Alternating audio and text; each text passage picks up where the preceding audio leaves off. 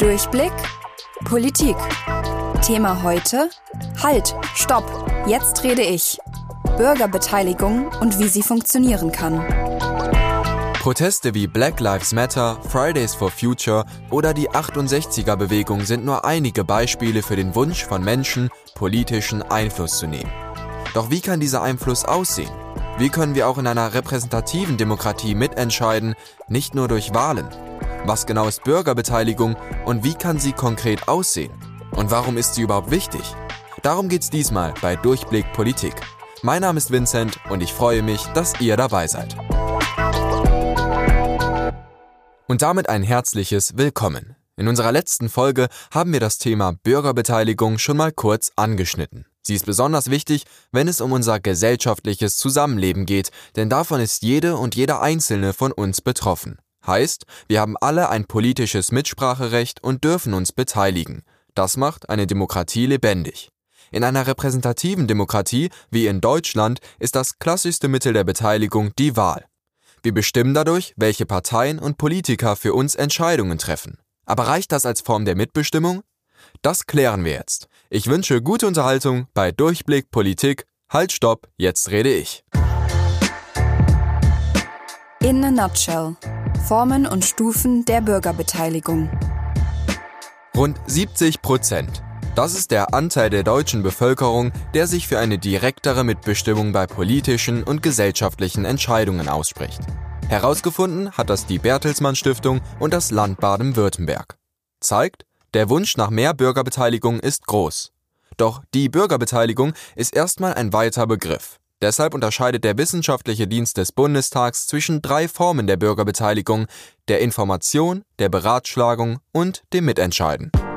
Stufe 1. Die Information. Die Information ist die passivste Form der Bürgerbeteiligung, aber trotzdem wichtig. Durch sie sollen die Menschen in Deutschland politische Entscheidungen verstehen und nachvollziehen können. Wie und warum sie getroffen werden. Möglich ist das durch die Informationsfreiheit, die im Grundgesetz verankert ist. Jeder hat das Recht, sich aus allgemein zugänglichen Quellen ungehindert zu unterrichten. Wir alle haben die Möglichkeit, uns bei Behörden zu informieren. Das soll Transparenz schaffen und jeder und jedem dazu verhelfen, demokratische Prozesse zu verstehen und an ihnen teilzunehmen. In Deutschland müssen Behörden bestimmte Auskünfte geben. Wer sich auf Bundesebene Informationen beschaffen möchte, kann das zum Beispiel einfach über die Website fragdenstaat.de tun. Und auch auf lokaler Ebene gibt es eine Möglichkeit, sich zu informieren, die Einwohnerfragestunde. Die funktioniert so. Sagen wir mal, ich habe eine Frage oder einen Wunsch zu einer Angelegenheit in meinem Viertel oder meiner Gemeinde. Dann kann ich bei meiner zuständigen Bezirksvertretung bzw. beim Gemeinderat eine Einwohnerfrage stellen.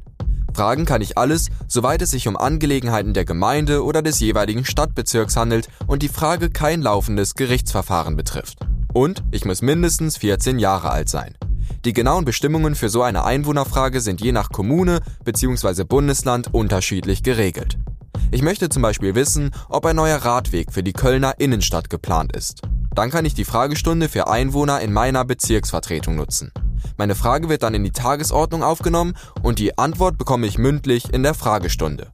Fazit? Ein Format, das eine Möglichkeit der Beteiligung bietet, wenn auch nur auf informativer Ebene. Aber auch für jüngere Menschen. Stufe 2. Die Beratung. Die zweite Art der Bürgerbeteiligung bezieht sich auf die Beratschlagung über ein Thema, Projekt oder einen Gesetzesentwurf. Die Menschen in Deutschland können, auch gemeinsam mit Politikerinnen und Politikern, die Lage diskutieren, Einfluss nehmen oder mögliche Szenarien bewerten. Heutzutage kann diese Art der Bürgerbeteiligung besonders durch digitale Möglichkeiten funktionieren. Beispiel die internationale Software Consul. Sie wurde von Regierungen, Verwaltungen, Universitäten und Bürgerinnen und Bürgern entwickelt und steht Institutionen gratis zur Verfügung. Seit dem Start von Konsul haben sich mehr als 50 nationale und internationale Institutionen und Städte dazu entschlossen, die Plattform als Beteiligungsinstrument zu nutzen. Die Software wurde so entwickelt, dass sie für alle Formen der Bürgerbeteiligung verwendet werden kann. Zum Beispiel kann man dort Debattenforen einrichten, Gesetze zur Abstimmung freigeben oder Bürgervorschläge sammeln, also informieren, beraten und mitentscheiden. Man könnte Konsul lokal, national oder sogar global einsetzen, um Gesetze gemeinsam mit Bürgerinnen und Bürgern zu beratschlagen. Die Behörden veröffentlichen die Gesetzesvorschläge, die Menschen können offen oder anonym Kommentare oder Vorschläge hinterlassen. Die deutsche Stadt Castrop-Rauxel nutzt die Plattform schon länger für die Schwerpunkte Kinder- und Jugend und Klimaschutz.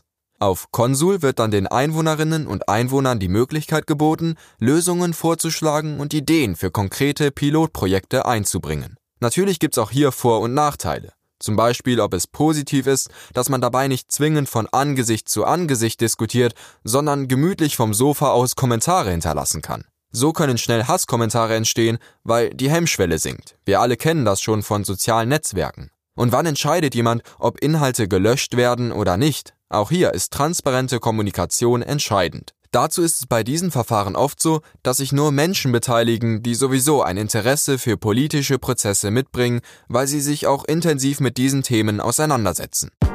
Stufe 3. Mitentscheiden.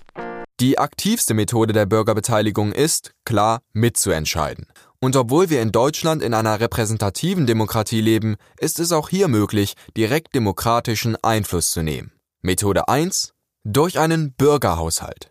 Durch ihn können wir auf lokaler Ebene mitbestimmen. Die zukunftsfähige Demokratie erfordert Vertrauen und Transparenz. Und hier setzt die Idee des Bürgerhaushaltes an.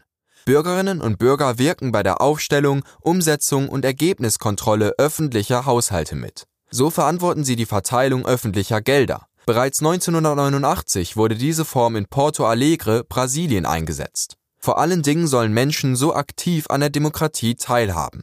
Doch wie könnte der Prozess verlaufen? Hier ein Beispiel. Zuerst informiert die kommunale Regierung die Öffentlichkeit über den Haushalt und die relevanten Themen. Im nächsten Schritt kommen wir zum Beispiel auf Veranstaltungen mit anderen Menschen zusammen, um darüber zu diskutieren, wie wir das Budget gemeinsam verteilen wollen. Besonders wichtig, wir lernen bei dieser Veranstaltung Menschen kennen, mit denen wir sonst vielleicht nichts zu tun haben und beraten gemeinsam mit ihnen. Zusammen verteilen wir das Geld dann an verschiedene Bereiche, immer mit den Fragen im Hinterkopf, wo wird das Geld dringend gebraucht und was ist uns als Stadtgemeinschaft wichtig. In Porto Alegre wurde das meiste Geld übrigens an Sozial- und Bauprojekte verteilt, zum Beispiel an die städtische Wasserversorgung. Nachdem wir uns beraten haben, gehen unsere Vorschläge wieder zurück an Politik und Verwaltung. Oft ist es bei den Bürgerhaushalten so, dass sie noch von offizieller Seite abgenommen werden müssen. Es kann also auch zu Vetos von Seiten der Politik kommen. In dem Prozess kann, wenn alles richtig läuft, viel Vertrauen zwischen Politik und Bürgern geschaffen werden. Wer noch mehr über die Umsetzung und Auswirkungen von Bürgerhaushalten wissen möchte, sollte sich auf jeden Fall mal das Beispiel Porto Alegre anschauen. In Deutschland sind Bürgerhaushalte grundsätzlich eine Form der unverbindlichen Bürgerbeteiligung. Die Öffentlichkeit hat die Möglichkeit, ihre Vorschläge und Anmerkungen einzubringen. Aber es besteht für die Entscheidungsträgerinnen und Entscheidungsträger noch keine Verpflichtung, diese auch zwingend umzusetzen. Also, Bürgerhaushalte sind eine Möglichkeit, in einer repräsentativen Demokratie direkt mitzuwirken.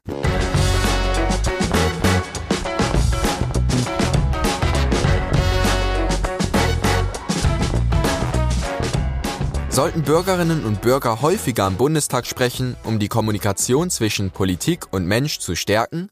Ja oder nein? Mit dieser Frage im Hinterkopf kommen wir zur zweiten Form des direkten Mitbestimmens, den Volksentscheiden. Direkte Volksentscheide sind wohl die bekannteste und meist diskutierte Form, wenn wir über eine direktere Demokratie sprechen.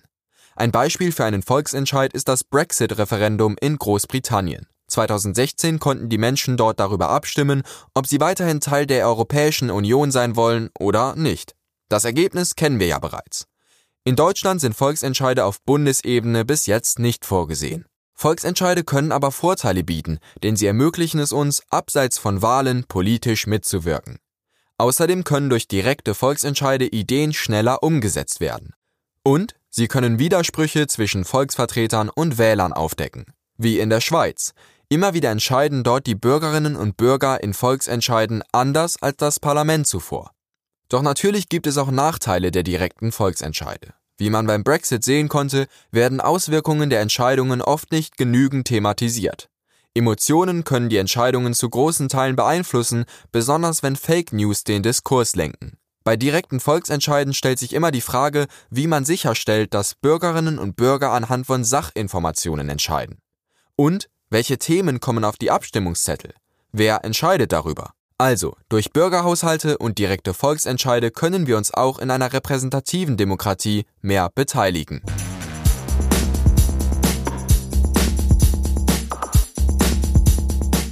Eine weitere Methode der Bürgerbeteiligung ist die Mitgliedschaft in einer Partei. Die wohl klassischste Form der Bürgerbeteiligung. Wer sich politisch einbringen will, muss in eine Partei eintreten. Diesen Satz hört man oft in der Politik. An sich sind Parteien eine tolle Möglichkeit, sich politisch zu engagieren. Sie bündeln Vorstellungen der Gesellschaft zu Konzepten und sind das Bindeglied zwischen Staat und Mensch.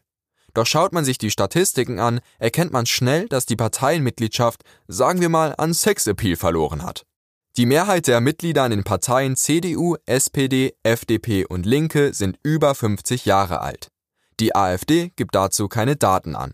Nur bei den Grünen ist die Mehrheit der Mitglieder unter 50. Also, die Parteienmitgliedschaft ist unter uns jungen Menschen nicht ganz so beliebt. Stimmenfang. Ich finde, Bürgerbeteiligung für die Politik ist schon wichtig. Zum einen wird einfach der Meinungsaustausch gefördert und ähm, es stärkt die Gesellschaft, also den gesellschaftlichen Zusammenhalt. Und es wird natürlich auch nochmal die Aktivität der Bürgerschaft gefördert. Bürgerbeteiligung finde ich total wichtig. Ganz viele Menschen schimpfen ja über die Entscheidungen aus der Politik, aber letztendlich haben sie ja eigentlich auch selber die Chance mitzuwirken, sei es eben, wenn sie in eine Partei eintreten oder äh, in einem Verein gegen gewisse Dinge ankämpfen. Zum Glück gibt es Bürgerbeteiligung in der Bundesrepublik in verschiedenen Formen. Man kann wählen gehen, man kann in den Dialog treten mit politischen Entscheidungsträgern, sich für Werte einsetzen oder auch andere Bürger motivieren oder beraten. Ich habe mich früher etwas mehr politisch beteiligt in äh, verschiedenen Verbänden und Vereinen. Äh, aktuell sieht es bei mir so aus, dass ich tatsächlich über das Wählen hinaus mich nicht äh, politisch beteilige. Und ich selber beteilige mich nicht, aber ich würde mal überlegen, ob ich das vielleicht mal machen sollte. Die politische Couch. Bürgerbeteiligung und wie sie funktionieren kann. So, jetzt habe ich mir den Mund fusselig geredet und habe mir deshalb Verstärkung besorgt. Neben mir sitzt jetzt in unserem Kölner Studio Redaktionsleiterin Marie Knepper. Hi Marie. Hi. Wir haben die verschiedenen Formen der Bürgerbeteiligung ausführlich besprochen. Deshalb kurz und knapp, was ist gut an Bürgerbeteiligung, was nicht? Ja, das ist tatsächlich ganz einfach. Also das, was gut an ihr ist, kann genauso schlecht sein. Heißt, theoretisch kann sie zu mehr Vertrauen führen. Allerdings, wenn sie schlecht gemacht ist, nämlich genau das Gegenteil bewegen. Okay, das war wirklich sehr kurz ja. und knapp. und was kann da genau konkret schiefgehen? Konkret schiefgehen kann jetzt sehr viel. Zum einen halt die Frage, wer wird gehört und wer beteiligt sich an gewissen Bürgerbeteiligungsmodellen. Wie stellen wir halt sicher, dass nicht nur die gehört werden, die sich sowieso schon einbringen in den Diskurs? Und ja, dann natürlich auch die Frage, wenn Menschen Zeit investieren und sich über politische Prozesse austauschen und die Politik dann nicht darauf reagiert, das führt natürlich zu einem unheimlichen Vertrauensverlust. Also es ist ja so, wenn man irgendwas macht, würde man ja auch gerne, dass es irgendwie umgesetzt wird oder gehört ja. wird und wenn es nicht gehört wird. Ja, ich denke, dass das auch sehr, wie du gerade gesagt hast, frustrierend sein kann, wenn man dann sich wirklich damit auseinandersetzt und nichts davon umgesetzt wird, dass man ja dann frustriert ist und eher das Gegenteil macht und sich nicht mehr einbringt. Genau, und ich glaube, wie gesagt, ein, ein, ein Problem, was ja häufig auch im politikwissenschaftlichen Diskurs eingebracht wird, ist halt diese Frage des Legitimationsproblems. Also wie werden politische Entscheidungen legitimiert? Da gibt es natürlich den Ansatz, dass je mehr Bürgerbeteiligung es gibt, desto mehr ist auch die politische Entscheidung dann legitimiert. Heißt, wir müssen gute Modelle finden, um halt dieses Vertrauen, worüber wir ja auch schon vorher gesprochen haben, herzustellen. Wenn ich da jetzt richtig liege, dann kommt hier auch das Konzept der deliberativen Demokratie ins Spiel. Was genau ist das? Ja, die deliberative Demokratie wurde entwickelt von, oder das Konzept wurde von Jürgen Habermas entwickelt. Das ist ein sehr einflussreicher Demokratietheoretiker. Der sagt eigentlich, dass wir in einer deliberativen Demokratie Entscheidungen finden, indem wir uns beratschlagen und Argumente austauschen und sozusagen nicht die Mehrheit gewinnt, wie jetzt bei Wahlen in der repräsentativen Demokratie, sondern dass das beste Argument sozusagen gewinnt. Da gibt es auch schon verschiedene Modelle und Ideen, die dieses Prinzip aufgreifen. Zum Beispiel haben Klaus Degewy und Patricia Nanz, das sind zwei Politikwissenschaftler, die Idee des Zukunftsrates entwickelt. Die Idee ist, dass 25 Menschen oder 25 bis 50 Menschen per Zufallslos ausgewählt werden, basierend auf verschiedenen Merkmalen wie zum Beispiel das Alter, Geschlecht etc. pp.